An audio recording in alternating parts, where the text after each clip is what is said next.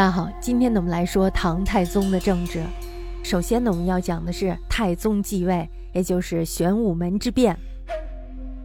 这里呢所说的盛唐，大致呢指的是从太宗贞观初年、中经高宗武后、中宗、睿宗，直到玄宗天宝末年的一段时间。这期间呢一共有一百二十多年之久，正是唐帝国极盛的时期。在这个时期内呢，唐帝国的文治武功足以震烁千古。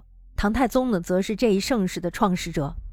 太宗在位呢，不过是二三十年，也就是公元六百二十七年，一直到公元六百四十九年。但是他一方面结束了隋末以来绿土分崩的局面，一方面呢，奠立了唐帝国长期富强康乐的基础。所以呢，后世称之为贞观之治。他虽然是中国历史上稀有的贤君，但是呢，他的皇位却是借着一次骨肉相杀的政变取得的。唐高祖武德七年，也就公元六百二十四年以后，这时候呢，全国已经大致统一了。但是唐氏中央却发生了一个严重的问题。什么问题啊？那就是高祖的次子秦王世民，还有与他的哥哥太子建成、弟弟齐王李元吉之间的冲突。我们大家在上面都听了是吧？他们是非常有军功的，而且呢，每一个都是骁勇善战。冲突的主要原因呢，是李世民与李建成之间争夺王位继承权。双方呢是摩擦不断，那么这种摩擦呢是开始于武德五年，也就公元六百二十二年的时候，其后呢就日益尖锐。那么到了九年的时候，终于爆发了所谓的玄武门之变。这次政变的发动者还有胜利者都是李世民，他呢因此而继承了高祖的皇位。高祖的皇后窦氏生了四个儿子，这就是建成、世民、玄霸，还有就是元吉。玄霸呢很早就死了。此外呢，还有一个女儿嫁给了柴少。李世民呢是才武出众，在晋阳起兵以前，刘文静呢就曾经非常的称赞他，说他是豁达类汉高，神武同未祖。其后大家知道，又与群雄作战，屡建大功。唐氏的江山可以说是有一大半都是李世民打出来的。高祖呢在当了皇帝以后，就立了建成为太子，世民为秦王，元吉呢为齐王。因为李世民他的功劳非常的大，他不但在声势上足以威胁太子，而他本人呢也确实有夺嫡的野心。建成呢是非常的不安。那么到了五年，就公元六百二十二年的时候，建成呢这时候就与元吉联合，一起来对抗李世民。他们的办法呢是举义联络高祖的妃嫔，让他们作为内助，也就是让他们去刮枕边风。尤其是张婕妤还有尹德妃，他们的都与建成有密切的往来。这个办法呢是甚为有效。高祖呢本来就不喜欢建成还有元吉，他呢是喜欢李世民的。可是呢，就是因为建成还有元吉的挑唆，至此他对李世民好感下降。高祖呢对李世民的大功是承认的，但是他却始终都想保全建成，大概是鉴于隋文帝易楚的这个教训吧。建成兄弟呢，他们是原来居住在长安城中的。大约在七年，也就公元六百二十四年的时候，高祖呢这时候就把李世民迁到了长安西郊的弘义宫。他显然呢是想以隔离的办法来消弭诸子之间的争端。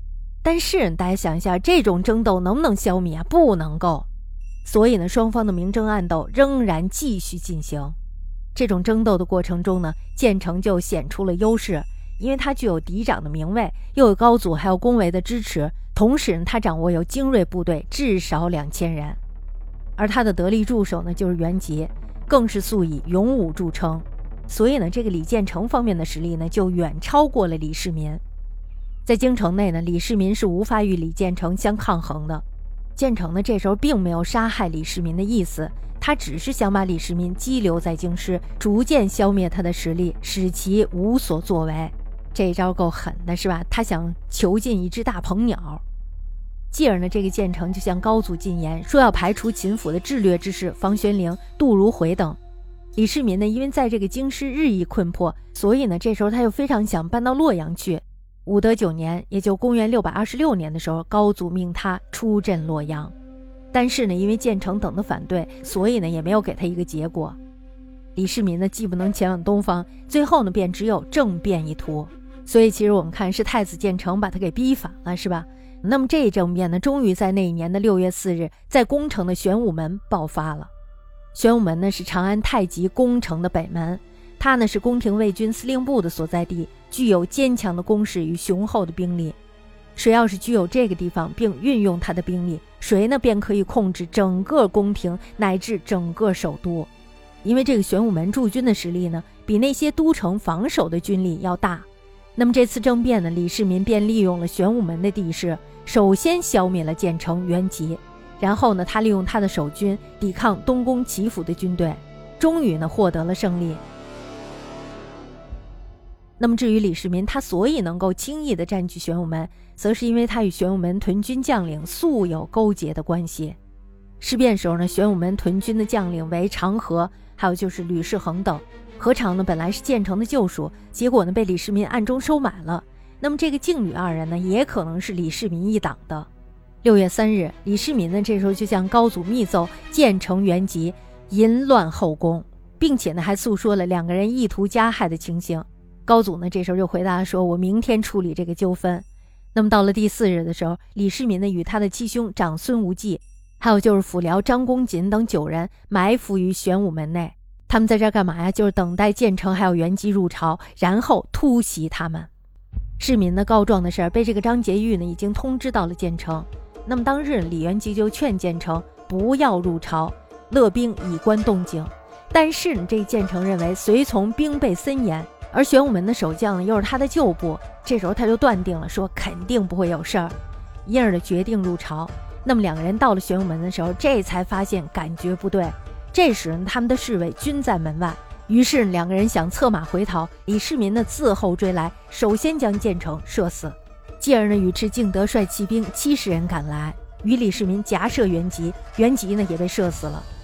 接着呢，东宫还有齐府的精兵两千人，由建成的僚属冯立向玄武进攻。守兵的拒战，敬军红还有李世恒呢，他们战死了。但是呢，公府军始终无法攻入。最后呢，尉迟敬德出示了元吉还有建成的头颅，府兵呢这才溃散。所以说这个擒贼先擒王，王死了树倒猢狲散呀。建成元吉被杀之后，李世民呢这时候就派尉迟敬德进宫宿卫。那个时候呢，高祖正在玉壶中泛舟。那么当他听说建成还有元吉因为作乱而被杀的消息之后，惊愕万分。在他的身边呢有朝臣萧瑜、陈叔达。陈叔达告诉他，把国务交给李世民，便可无事。高祖呢，这时候就说了，说此吾素心也。于是呢，立即下令内外诸军都听秦王调度。当时我们大家知道，死的那两位呢，也都是大人物，是吧？所以呢，还有零星的战斗。那么这个赦令宣布之后呢，这才完全平息。接着呢，就是李世民入见，号痛良久。三天后呢，高祖就立李世民为皇太子。处决一切军国庶务，建成还有元吉的诸子都在这一次政变中被诛杀殆尽。但是呢，东宫齐府的僚属则大都得到了宽赦。同年八月，高祖呢这时候就传位于世民，自己呢就成为了太上皇，终其一生。他呢是死于贞观九年，也就公元六百三十五年。我觉得这个李渊呢，他是一个聪明人，他是一个真聪明人。总之呢，玄武门之变是为李世民一生最艰危的战斗。从这个事变的经过中呢，我们可以看到他的英勇，还有他的忍决。但是他也留给了后世不良的影响。其实我认为这并不是什么不良影响，强者胜，对吧？那么在这一块肥肉面前，到底谁要吃？由此呢，唐氏的骨肉之变几乎无代无之。而后呢，唐氏许多次的中央政变，其成败呢，仍然维系在玄武门的得失上。